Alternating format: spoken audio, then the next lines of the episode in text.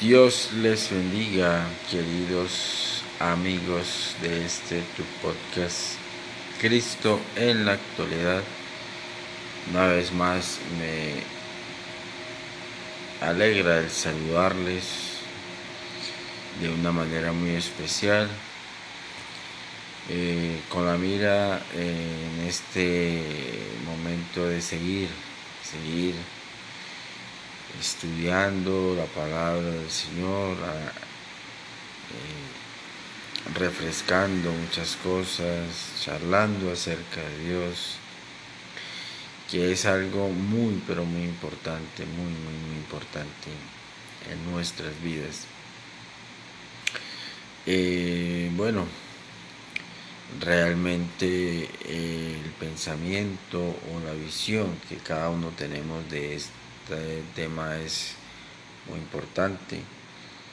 Pero siempre que yo tengo la oportunidad de eh, pensar en Dios en mis momentos de, soledad o cuando saco momentos para meditar en la palabra, hay algo importante que siempre he pensado es realmente que Dios realmente no es una religión, no es una religión.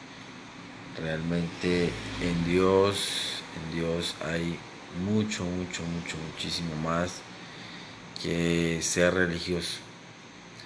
Realmente si creemos en Dios sabemos que eh, hay un ser que está por encima de todas las cosas que tiene el control de todo.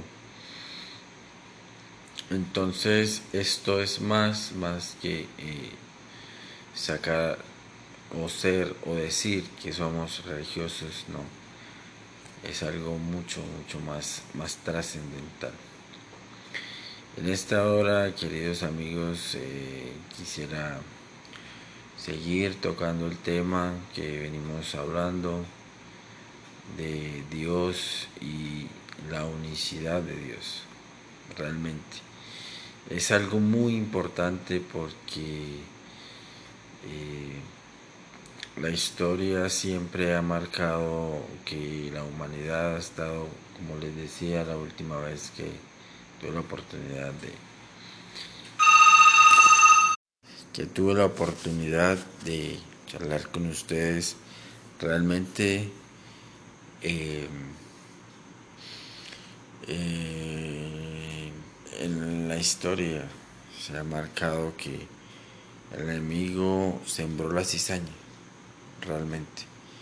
El enemigo sembró la cizaña, como la parábola que eh, nos narra el Señor Jesucristo.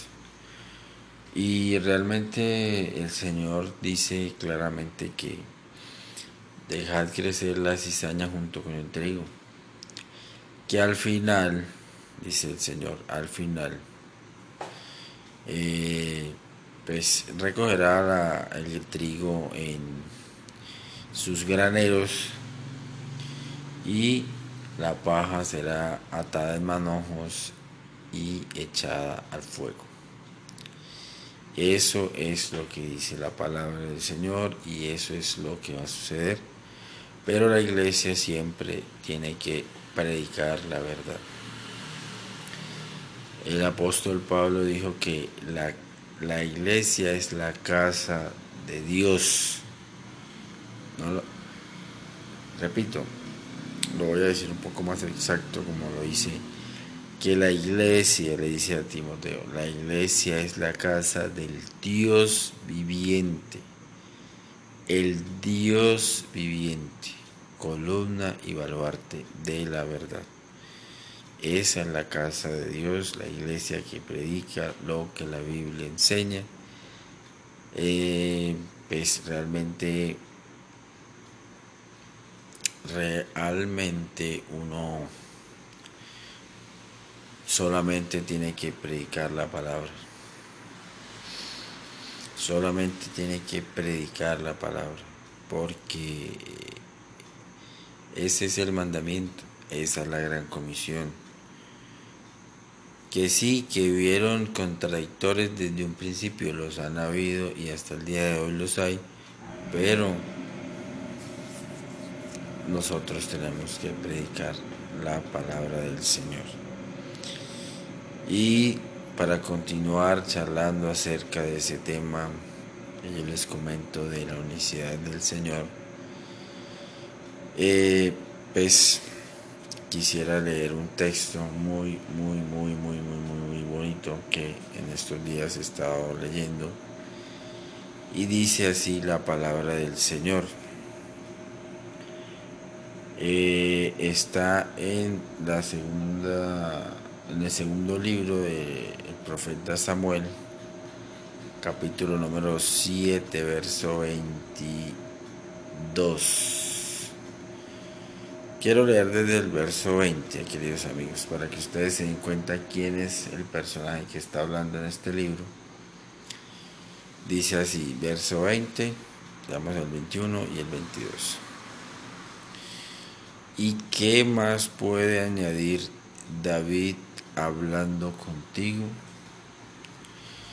Pues tú conoces a tu siervo, Señor Jehová. Todas estas grandezas has hecho por tu palabra y conforme a tu corazón, a tus, conforme a tu corazón, haciéndolas saber a tu siervo. perdón, dice, y el verso 22 dice, por tanto, tú te has engrandecido, Jehová Dios. Escuche bien, querido amigo, por cuanto no hay como tú, ni hay Dios fuera de ti, conforme a todo lo que hemos oído con nuestros oídos. Entonces, eh, querido amigo, la Biblia, la palabra del Señor, cuando hay temas tan, tan específicos como este, realmente, no, a veces no entiendo, pero realmente la palabra del Señor sí menciona en muchas ocasiones que Dios es uno solo, que no hay otro. Esta frase de David que dice, no hay otro como tú, no hay Dios fuera de ti, se repite en muchas ocasiones en, en el Antiguo Testamento por varios personajes por los profetas, por los legisladores, por, eh, no sé, por Moisés quizás. No hay Dios como tú. No hay Dios como tú.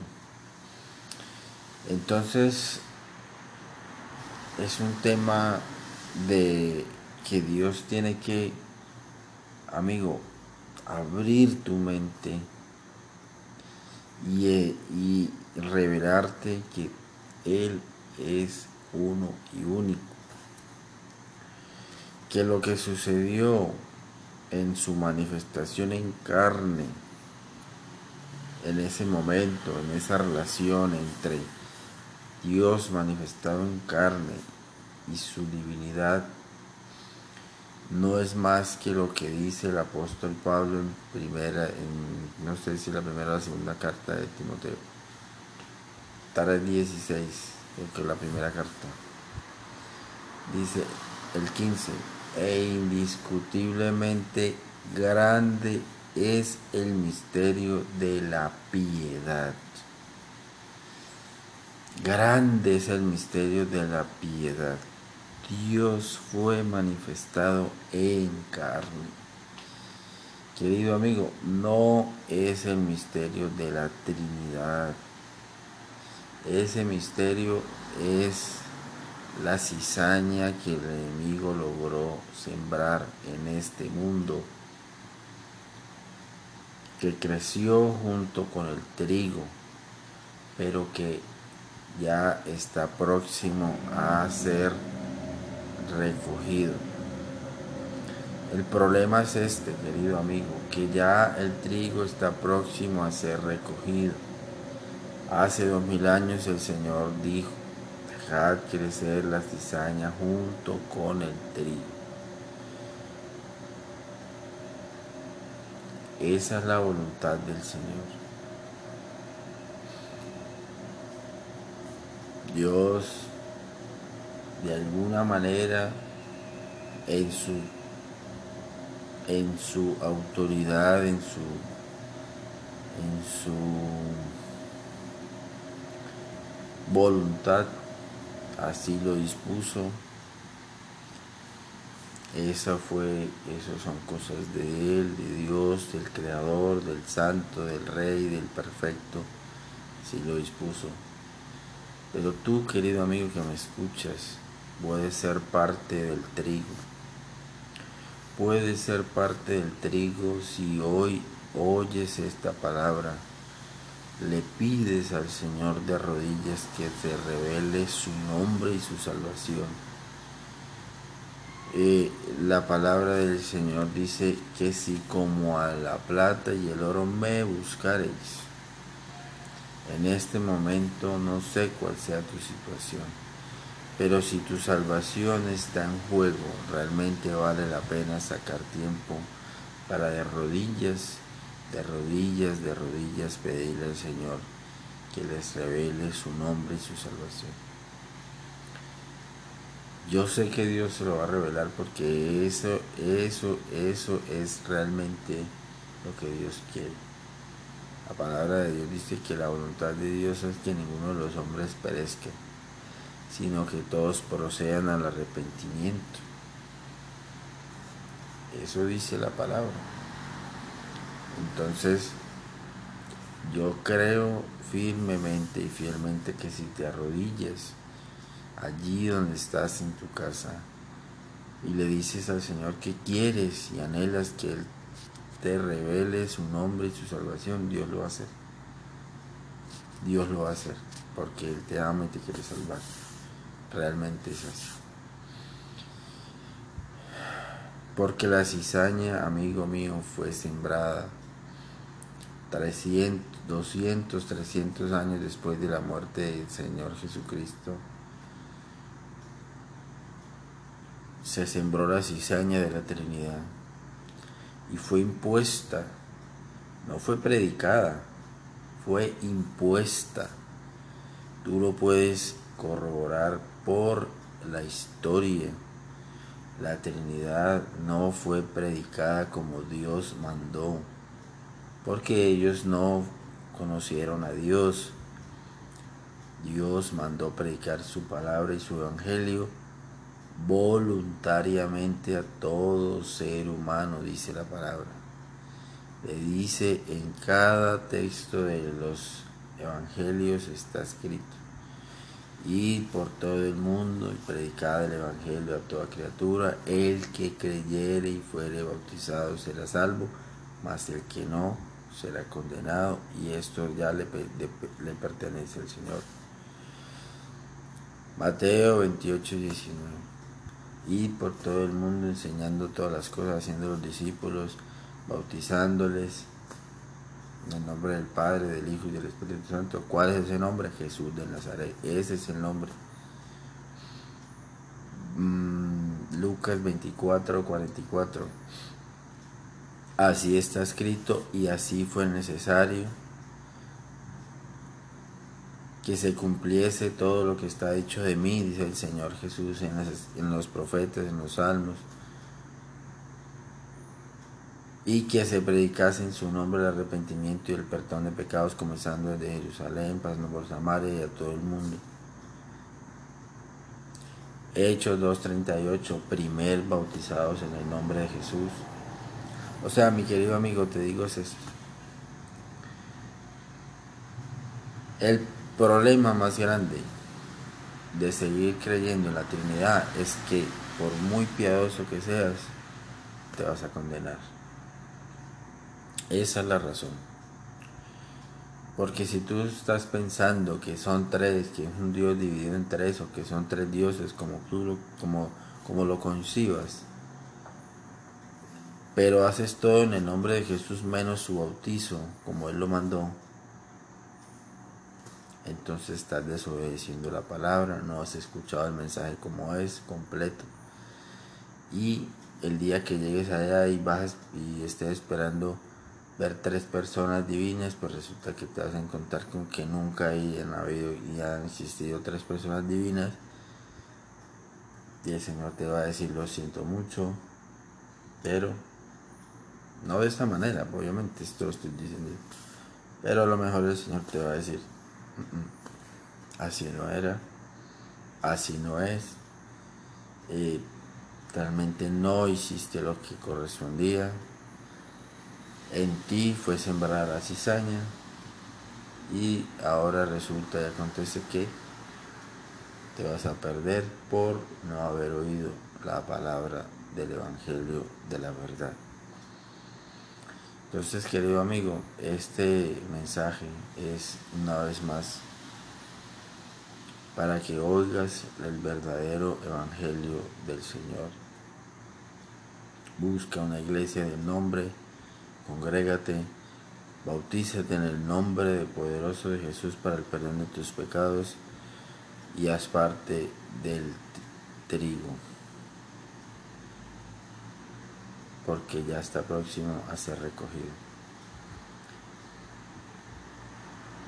Esa es una verdad no dicha por mí, sino por la palabra de Dios, que es viva y eficaz y es más cortante que toda espada de los filos. Eso no lo digo yo, eso lo dice su palabra. Yo solamente recibí este mensaje. Y como sé que es el mensaje verdadero de salvación, quiero hacer voz, quiero continuar con la voz. Así como yo alguna vez fui sacado de, la cizaña y puesto en el trigo, ahora quiero que tú también seas sacado de la cizaña por medio de la palabra viva y eficaz, de la cizaña, perdón, y seas llevado a los graneros del Señor Jesucristo. Y allí nos veremos, querido amigo, que aunque no nos conocemos personalmente aquí en esta tierra, en el reino de los cielos, estaremos glorificando y cantando para la gloria y honra de nuestro gran Dios y Salvador Jesucristo. Que tengas una linda noche, un feliz día que Dios te bendiga con abundancia. Que Dios te guarde a ti y a toda tu familia. Deseo lo mejor siempre para todos y que estén muy bien cobijados con la poderosa y misericordiosa mano del Señor Jesucristo. Pero haz lo posible por buscar tu salvación. Busca una iglesia del nombre, apostólica, verdadera, congrégate y como dice el Señor, mirad a mí y sed salvos todos los términos de la tierra. Entonces, que Dios te guarde y te siga bendiciendo. Tengas linda noche.